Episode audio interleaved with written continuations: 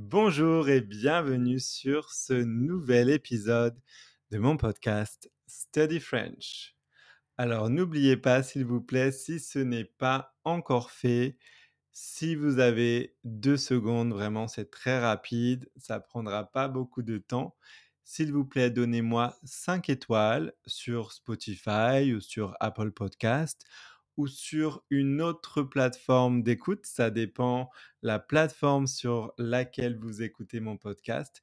Et en fait, ça vous prend juste deux secondes et ça m'aide beaucoup. En fait, ça me soutient et c'est très très bien pour mon podcast. Ça m'aide à être vu et en fait euh, à être entendu par plus euh, de monde. Voilà, merci beaucoup. Alors, dans ce nouvel épisode de mon podcast, je vais vous parler des aventures de Louis en Égypte. Vous êtes prêts? C'est parti.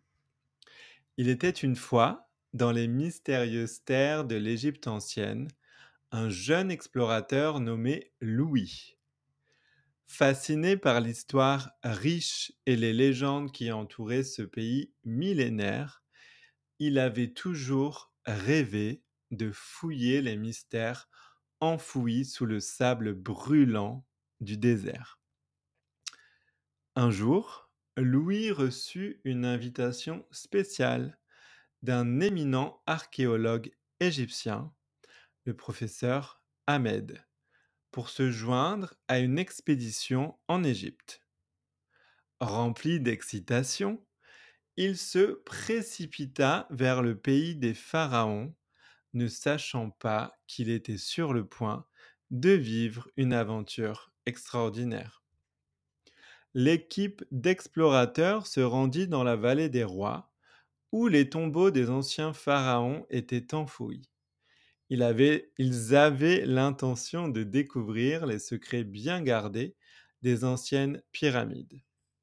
À leur grande surprise, ils trouvèrent un papyrus ancien avec une carte indiquant un trésor perdu depuis des millénaires.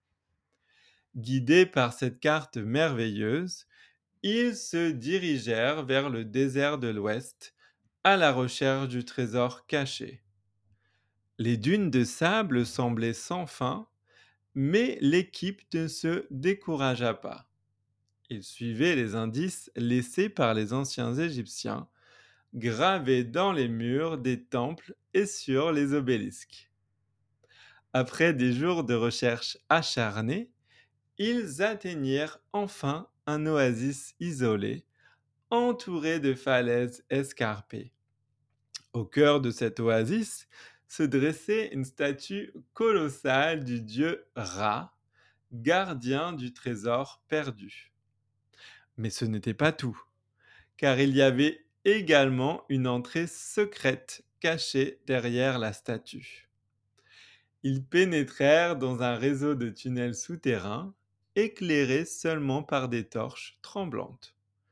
Les murs étaient couverts de hiéroglyphes et de peintures murales racontant des histoires de pharaons et de dieux.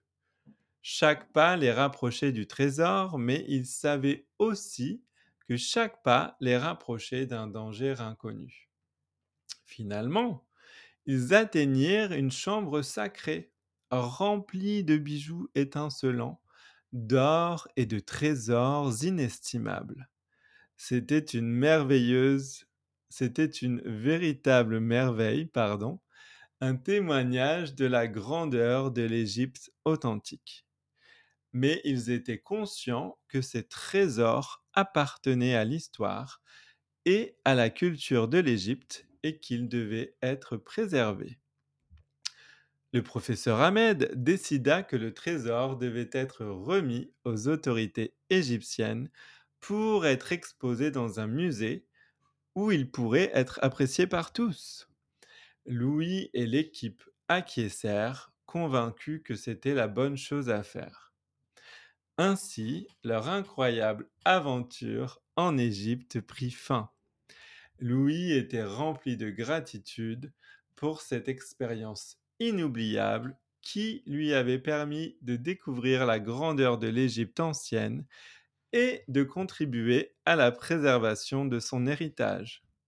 Il savait qu'il emporterait ses souvenirs avec lui pour le reste de sa vie et qu'il continuerait à chérir l'histoire et la beauté de l'Égypte, un pays qui avait capturé son cœur à jamais. Voilà pour cette histoire. Merci beaucoup de m'avoir écouté.